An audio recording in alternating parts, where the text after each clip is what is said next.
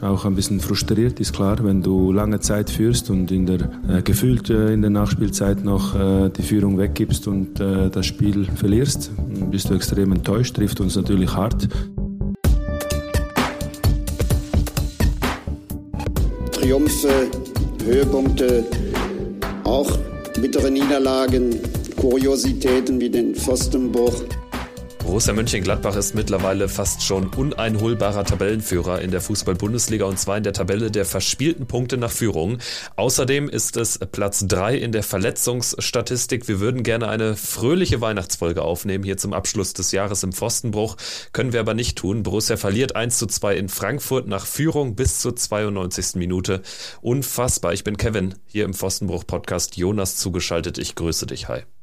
Ja, hi. Ich glaube, Borussia hat äh, mit dem Spiel alles dafür getan, dass ich mich voll und ganz auf ähm, Weihnachten konzentrieren kann. Ist ja wirklich ein Spiel zum Vergessen gewesen, insbesondere ja die letzten zehn Minuten. Aber ich bin trotzdem froh, da zu sein, um über dieses letzte Spiel des Jahres sprechen zu dürfen.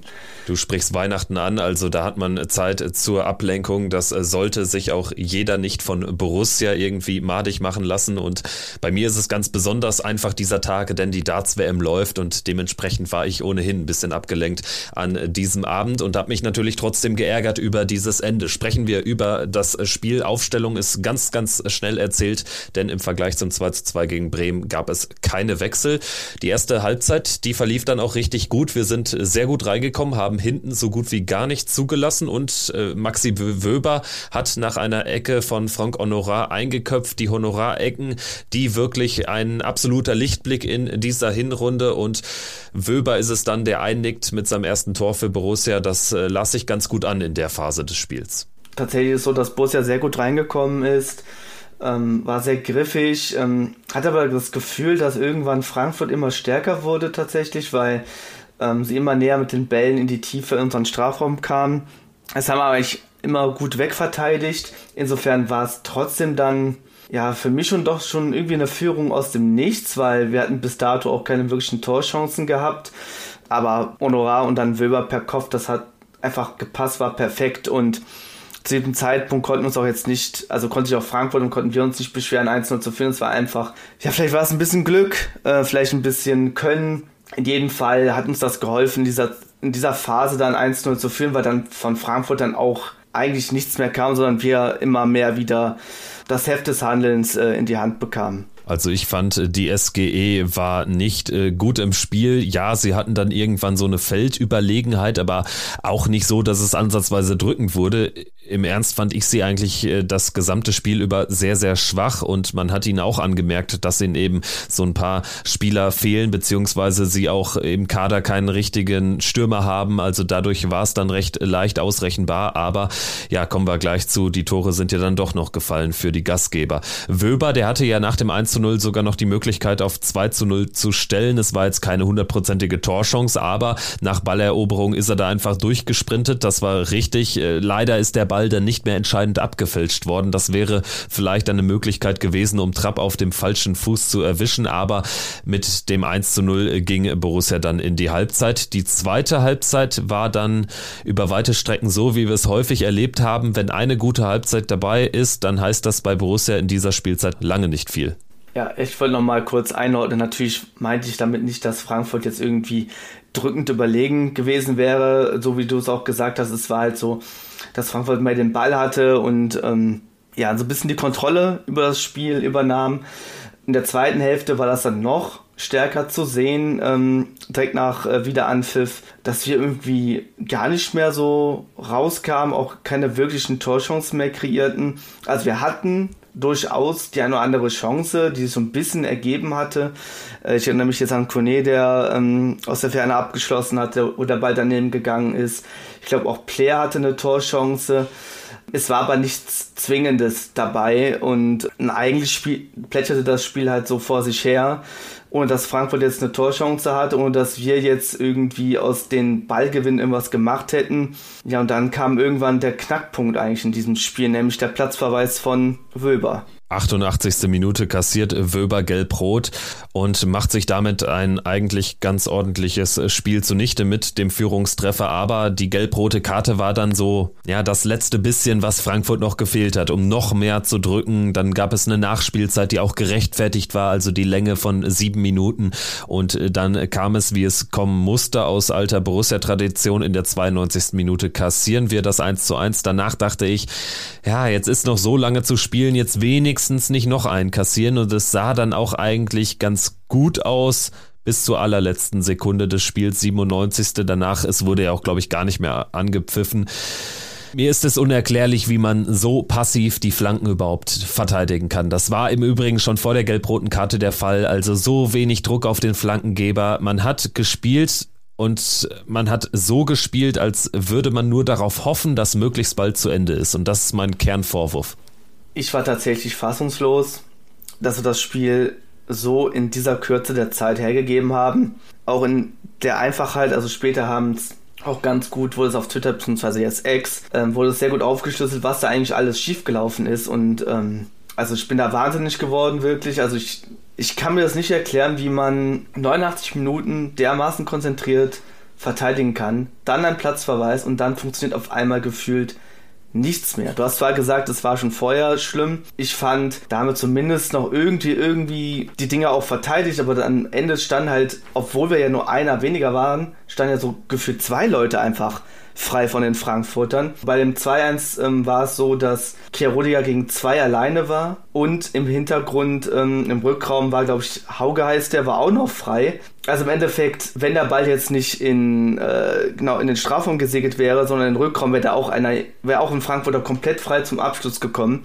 Was auch daran lag, ja, dass Kramer und Weigel da, weiß nicht, was sie da verteidigt haben. Also da war kein Gegenspieler, wo sie standen. Wo man sich dann fragt, ne, wenn die jungen Spieler ähm, dürfen Fehler machen und dann sieht man Weigel und Kramer so etwas produzieren.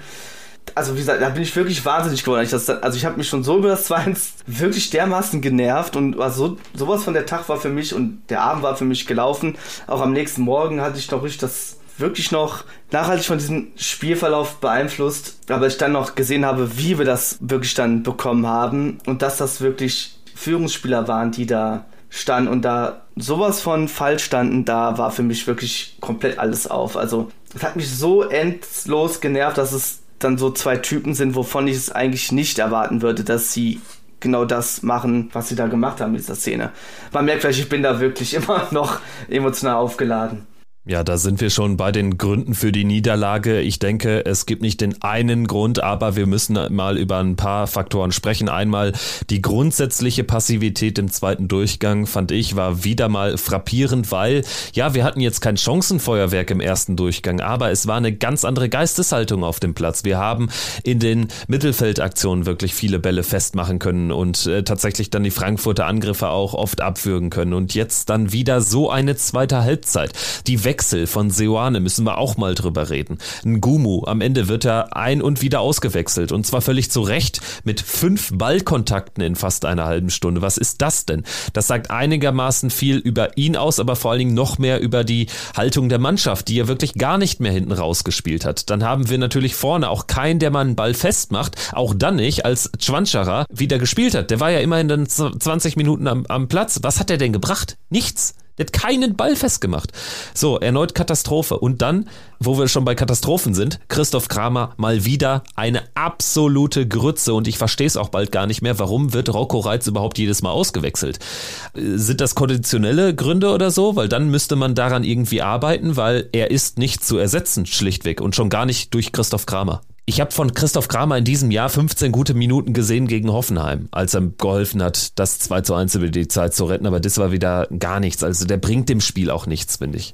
Ja, wir hatten ja schon im Vorhinein in unserer Gruppe diskutiert und darüber gesprochen und auch die zweite Reihe so ein bisschen thematisiert und aus meiner Sicht, so wie du sagst, also das ist einfach verpufft. Also Twanchara hat unserem Spiel im Endeffekt nichts gebracht. Nkumu wurde wieder ausgewechselt, sicher auch um die Defensive zu stabilisieren, aber ansonsten ist ihm auch in dem Spiel und auch den Spielen davor nicht viel gelungen. Kramer gibt unserem Spiel genauso wenig wie jetzt, ähm, muss ja auch mal sagen, dass Neuhaus auch gar keine Rolle und gar keine Aktien in diesem Spiel hatte, weil er auch gar nicht eingewechselt wurde. Und man muss einfach sagen, solange so Spielertypen ja wie Reizen auf dem Platz fehlen, dann scheint irgendwie diese ganze Struktur, das was wir haben von unserer Mannschaft her, überhaupt nicht mehr zu funktionieren. Weil wir offensichtlich diese Qualitäten, die zum Beispiel Reiz mitbringt, oder ich glaube, Chonchara kam rein für Player, wenn ich mich jetzt nicht täusche, dass diese Qualitäten einfach nicht aufgefangen werden können, weil wir diese Qualitäten nicht eins zu eins einfach ersetzen können. Da kann man jetzt äh, über einen Trainer diskutieren, würde ich eher weniger sagen. Es gibt natürlich noch andere Dynamiken, die reinspielen mit den ganzen Verletzungssorgen und so weiter. Dass Fanchara zum Beispiel überhaupt nicht in den Tritt kommt in dieser Spielzeit, dass Jordan fehlt und so weiter. Nichtsdestotrotz muss man aber einfach sagen, ich glaube, dass einfach gewisse Spieler so wenig spielen und so eine untergeordnete Rolle eingenommen haben in dieser Spielzeit. Und das auch völlig zu Recht. Also Kramer, du hast es richtig gesagt, ich erinnere mich auch nicht an viel, was er in dieser Saison geleistet hat. Neuhaus ist auch seit dem Derby komplett abgemeldet. Und wir haben da einen Reizschirm. Man muss einfach sich vorstellen, wenn Reis jetzt nicht so dermaßen durchgestartet wäre, wie unser Mittelfeld jetzt aussehen würde. Ähm, man merkt, es gibt da viel zu diskutieren, viel darüber zu sprechen. Ich setze so ein bisschen meine Hoffnung auf den Umbruch, der dann hoffentlich im nächsten Sommer weiter fortgeführt wird, weil es scheint Spieler in diesem Kader zu geben, die uns absolut nicht weiterbringen unter diesem Trainer. Ja, und dann muss man notfalls auch mal ein paar Erbhöfe absägen. Also dann bringt uns die Nibelungentreue am Ende auch nicht weiter. Und ich erwarte schon auch kreative Transfers, kreative Lösungen jetzt auch im Winter. Auch da muss man mal gucken ob da vielleicht jemand zumindest kurzfristig helfen kann. Ich meine, wir müssen uns zurückerinnern. Ich weiß noch, wie Schwanscherer verpflichtet wurde. Meine erste Reaktion war damals, man braucht unbedingt noch einen zweiten. Und das haben Leute in Frage gestellt, ob wir das überhaupt brauchen.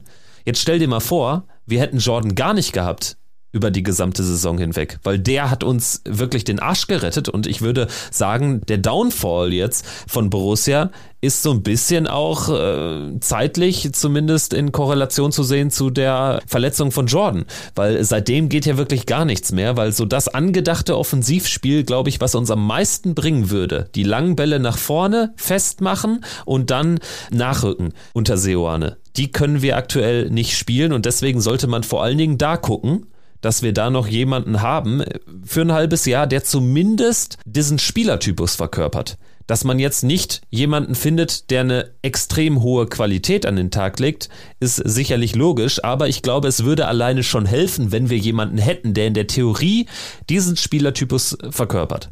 Ich kann ja mal ein bisschen aus dem Nähkästchen reden, ähm, was das, was ich so gehört habe also Trent also zumindest schon mal nicht die Millionen gekostet haben, wie es jetzt heißt, macht es aber auch nicht besser. Also 8 Millionen oder in dem Bereich 7 Millionen finde ich auch immer noch ziemlich viel Geld für uns. Ist jetzt in der Preiskategorie äh, Ngumu. Der zweite Punkt, was ich gehört habe, ist, dass man sehr überzeugt von Schwanschara war. Ähm, ich auch, nachdem ich mich so ein bisschen mit ihm beschäftigt habe, ist eigentlich auch war und der sehr gut reingekommen ist in diese Saison, hat mich eigentlich auch sehr gut gestimmt, dass das mit ihm funktionieren kann. Aber man muss sagen, durch die ganzen Verletzungen und so weiter und so fort, ja, kommt halt überhaupt nicht mehr ähm, in Tritt, bringt uns überhaupt nichts für unser Spiel. John fehlt wirklich an allen Ecken und Enden. So ein Wandspieler, du sagst es richtig. Ähm, ich glaube, wenn wir diesen Transfer nicht getätigt hätten, also er ist richtig düster aus aktuell. Ich meine, ich finde es trotzdem dann kreativ von unserem Trainer, dass ähm, man mit Hack und den Gummus so ein bisschen vorne probiert und das auch eigentlich ein komplett anderer Ansatz ist. Robin ja? Hack übrigens ein totaler Lichtblick, gerade wenn ja. man bedenkt, dass er eine Million Euro gekostet ist, ja. von einem Zweitliga-Absteiger zu Borussia kommt. Was man auch hervorheben kann, diesen Spieler geholt zu haben für den Preis und das, was er uns bringt absolut den Preis wert. Das sind auch eigentlich die Spiele, die wir uns gewünscht haben vor der Saison. Haben wir auch ganz lange und oft mal drüber geredet, dass es tatsächlich diese Spieler sind, wo man denkt, hä, was soll man mit dem? Und der für die Breite im Kader eigentlich perfekt ist. Ähm, er kann am Flügel spielen, hat glaube ich sogar schon mal, schon mal zentraler gespielt. Jetzt hat er als zweiter Stürmer gespielt, also der bringt uns schon ziemlich weit. Ja, also ich glaube, was man jetzt darunter noch sagen kann, der Transfersommer, und das hat mir glaube ich auch gesagt, ist nicht ganz optimal gelaufen. Und das sieht man auch jetzt, insbesondere im Angriff. Ich meine, wir haben auch ganz lange über einen gewissen Fabian Rieder diskutiert und dass er auch im Rennen war. Ähm, auch da sehe ich so ein gewisses Vakuum. Also wenn ich mir vorstelle, wenn Player sich verletzt, ich weiß nicht, wer das übernehmen soll auf dieser Position. Wolf ist auch so ein Thema, der ist ja auch komplett abgemeldet. Da gibt es ja auch Gerüchte, dass er eventuell im, im Winter schon ersetzt werden soll und jetzt auch schon ablösefrei gehen kann. Also man merkt, es sind viele, viele Baustellen noch in diesem Kader. Und auch zu Recht, man sieht es anhand dieses Spiels, es hat alles nochmal aufgedeckt, was nicht funktioniert. sei es ähm, vom Kader her, sei es von der Mannschaft an sich her, von der Mentalität her äh, und sei es halt von taktischen Begebenheiten, die nicht so ganz greifen. Äh, was spielen wir jetzt eigentlich ganz genau? Spielen wir auf Konter, spielen wir Ballbesitz, spielen wir kompakt hinten drin? Ähm, irgendwie versuchen wir alles gerade, aber irgendwie sehe ich gerade nicht genau, worauf wir jetzt genau da jetzt hin, hingehen oder wo der Trainer hin möchte. Wollen wir Ballbesitz, wollen wir Konter, wollen wir defensiv stabil stehen? Irgendwie alles, aber irgendwann müssen wir uns auch mal entscheiden, in welche Richtung wir gehen wollen. Ja, es ist aktuell so das Motto alles und nichts. Ne? Also man äh, hat das nicht so richtig greifbar. Man kann auch gar nicht so an wenigen Faktoren das alles festmachen, sondern es ist so eine Mischung aus, aus ganz vielen Gründen. Einmal aus dem Kadermanagement, dann ganz generell natürlich ist es auch eine Frage der Verletzten, ne? Das geht spurlos nicht an Borussia vorbei. Es ist dann aber auch eine Frage des, des Anspruchsdenkens manchmal, wo ich auch das Gefühl habe, dass äh, die Spieler bei Borussia nicht so angepackt werden, wie sie es eigentlich müssten, was auch der Kaderwert immer noch hergeben würde. Also es ist über die gesamte Hinrunde auch so eine gewisse Bresigkeit dann trotzdem nie weg gewesen über diesem Verein. Das liegt auch daran, dass natürlich wirklich in der Öffentlichkeit, also bei den Pressekonferenzen ja auch wirklich nur noch Gerardo Seoane sitzt. Also da wird ja überhaupt zu nichts anderem mehr Stellung bezogen, was ich auch manchmal schwierig finde und deswegen ähm, fühlt es sich als nicht so greifbar an aktuell.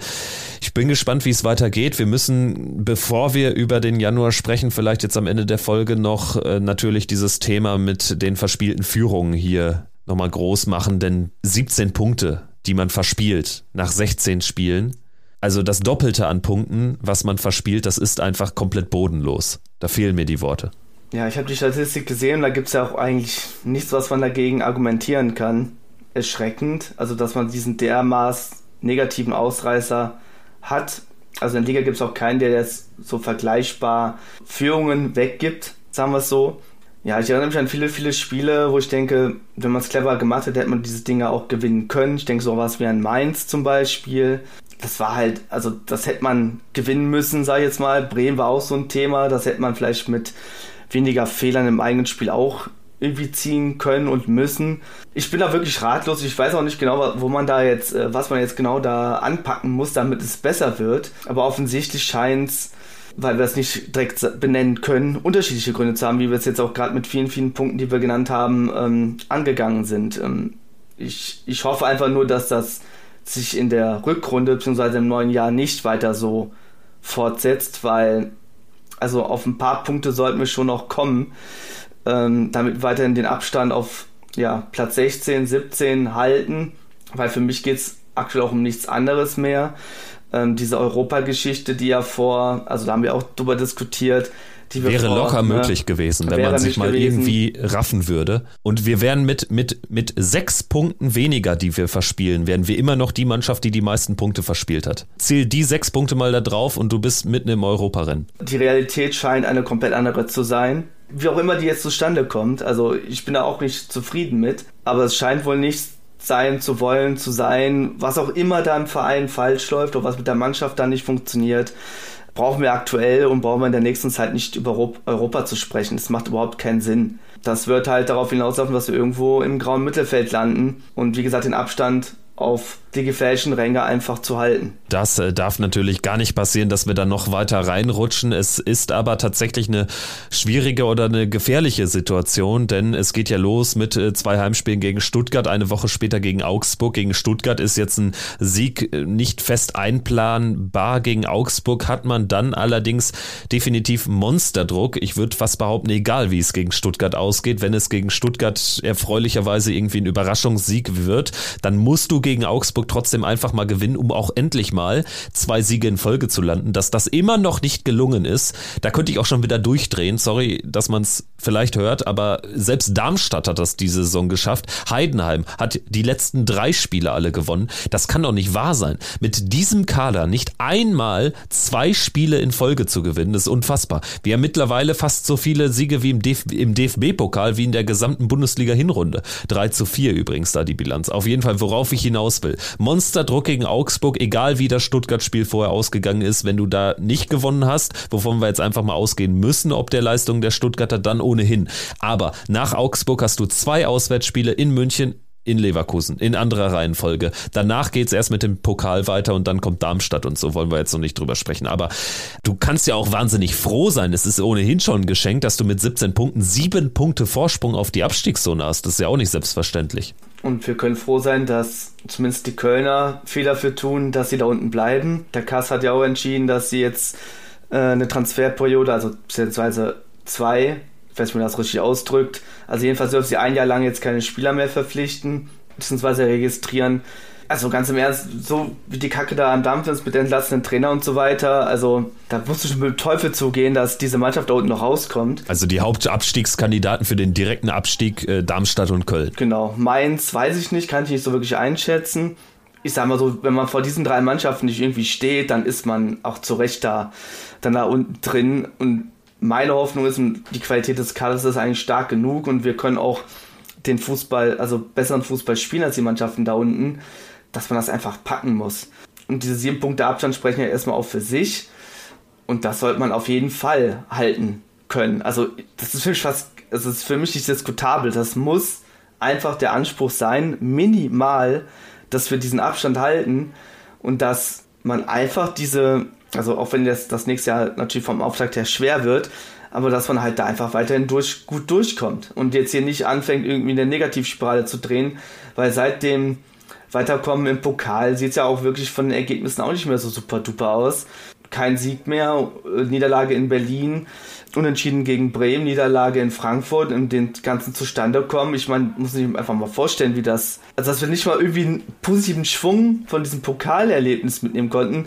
Wir haben ja nach dem, nach dem Spiel noch kurz gesprochen. Wir waren ja richtig in Ekstase, dachten so, du hast noch, glaube ich, zu mir gesagt, ja, das könnte doch richtig was für die Köpfe sein für diese Mannschaft. Und das muss es bedeuten. Es ist doch die erste Mannschaft in der Geschichte, gefühlt, die in der 120. Minute ein Pokalspiel gewinnt, emotional und daraus wirklich gar nichts ziehen kann vor Spielen bei Union, die vorher, glaube ich, 16 Mal nicht gewonnen haben und davon 14 Spiele verloren. Man dann am Ende diese Niederlage noch fast als naturgegeben hinstellt, weil, Zitat, die hatten das Messer zwischen den Zehen, könnte ich immer noch durchdrehen, wenn ich das höre. So, und danach spielst du gegen Werder Bremen, die auch auswärts gar nichts auf die, auf die Kette kriegen. Du führst dann da, läuft alles gut und holst dann da auch nur einen Punkt. Okay, war trotzdem noch das passabelste Spiel in Summe. Und in Frankfurt, ja, das passt dann ins Bild. Ne? Aber du hast jetzt im Prinzip in zehn Tagen, in drei Spielen, hast du im Prinzip eigentlich eine ordentliche Hinserie kaputtgeschossen. Ja, also wenn man so möchte, scheint die Mannschaft nur dann irgendwie aus, von sich aus Motivation zu schöpfen, wenn sie einfach miserabel gespielt haben, wie jetzt im Derby. Danach lief es ja, da schein, schienen es ja alle Spieler verstanden zu haben, dass es so nicht geht. Da hatten wir diesen positiven Lauf, würde ich jetzt mal sagen. Ja, aber der ist halt jetzt seit dem Pokalspiel, wie du sagst, ist ja irgendwie komplett verpufft. Da ist nichts, also wir haben da nichts draus gezogen und haben uns jetzt quasi in die Position gebracht, dass wir jetzt ein richtig hartes Programm im neuen Jahr haben. Ähm, wo ich jetzt auch nicht irgendwie ermitteln möchte, was, was ich mir jetzt für Punkte da vorstelle, weil ich sag mal, Leverkusen, München, da irgendwas auszumalen, macht gar keinen Sinn. Außerdem ist der Druck mit dem Augsburg-Spiel ja am allerhöchsten. Ja, wo soll man jetzt die Hoffnung rausschöpfen? Ja, eigentlich nur, dass man halt aus der Derby-Niederlage viel gelernt hat. Jetzt hoffe ich, dass man aus entsprechend aus diesem Fiasko in den letzten Minuten in Frankfurt was lernt. Nämlich, dass man bis zum Schluss konzentriert spielt und dass auch vor allem die Spieler, die für sich in Anspruch nehmen, da so ein bisschen Führung zu übernehmen, dass die vielleicht mal ähm, wirklich auch vorangehen und nicht diese Fehler produzieren. Und Stichwort Hoffnung, wir haben noch den Pokal. Denke, den muss man auch ganz weit nach vorne stellen. Da geht es gar nicht um Europa und das ganze Gedöns. Es geht einfach darum, dass wir in diesem Pokal jetzt eine historische Chance haben, zum ersten Mal nach dann 29 Jahren ins Pokalfinale einzuziehen. Dafür braucht es einen Sieg bei einem Drittligisten nicht zu unterschätzen, aber das muss gewonnen werden und dafür braucht es dann noch zwei Dinge, eine gute Auslosung und dann ein passables Spiel. So, und das ist nicht komplett unrealistisch, dass das irgendwie hinhauen kann. Klar, ein bisschen Fortuna brauchst du eben und damit meine ich nicht die aus Düsseldorf, wobei vielleicht doch in einem Heimspiel, in einem Halbfinale, aber gut, ist Schnee von morgen. Pokalfinale als Ziel ausgeben, das würde ich mal ganz dick in die, in die Kabine hängen, aber erst ab Februar, weil wir müssen erst passabel durch den Januar rauskommen Heimspiel Doppelpack da am besten vier Punkte holen. Dann kannst du dir zwei Niederlagen bei den Top-Teams leisten und dann musst du im Pokal durchkommen und wenn du das dann schaffst, ich glaube, dann kann so ein Heimsieg gegen Darmstadt auch mal automatisch gelingen, solche Geschichten, aber wenn du im Pokal rausgehst und vorher vielleicht nur ein oder zwei Punkte hast, kann da eine ganz gefährliche Dynamik entstehen. Deswegen, das wären so meine Kernpunkte, die Fokuspunkte für die erste Phase im neuen Jahr. Ich glaube, das ist auch ganz guter Abschluss. Also es ist im Grunde genommen nicht alles schlecht. Also ich meine, im Pokal so weit zu kommen, das ist ja schon mal eine Leistung, dass wir die Chance haben, also eine realistische Chance haben, ins Halbfinale zumindest schon zu kommen. Ähm, wenn man Drittligisten schlagen muss, ist ja alle Ehren wert. Und dass auch der eine oder andere Spieler, das ist ein bisschen untergegangen, ja auch bei Borussia eingeschlagen ist, neben denen, die jetzt nicht so gut performt haben. Vor allem jetzt genannt Reiz ist ja einfach wirklich das Thema in der Hinrunde für uns gewesen. Ähm, man kann noch Wilber nennen, man kann Netz nennen, der sich weiterentwickelt hat. Nikolas, der jetzt, wo man es nicht erwartet hat, weil Omlin ja jetzt verletzt war, dass er das eigentlich passabel macht. Honorar fand ich eigentlich auch die ganze Hinrunde solide, durchgängig, äh, stabile Leistungen. Jordan hat mir gefallen. Das einfach herauszustellen, dass er jetzt in dem Kader nicht nur, sage ich jetzt mal, Grauben unterwegs und dass alles jetzt schlechte Entscheidungen waren, das, das nicht. Ich denke aber trotzdem, dass wir noch gut zu tun haben bei Borussia. Kadermanagement, taktisch, auch mal hinterfragen müssen, dass der ein oder andere Spieler vielleicht uns nicht mehr weiterhilft und dass man sich von ihnen frühzeitiger trennen muss.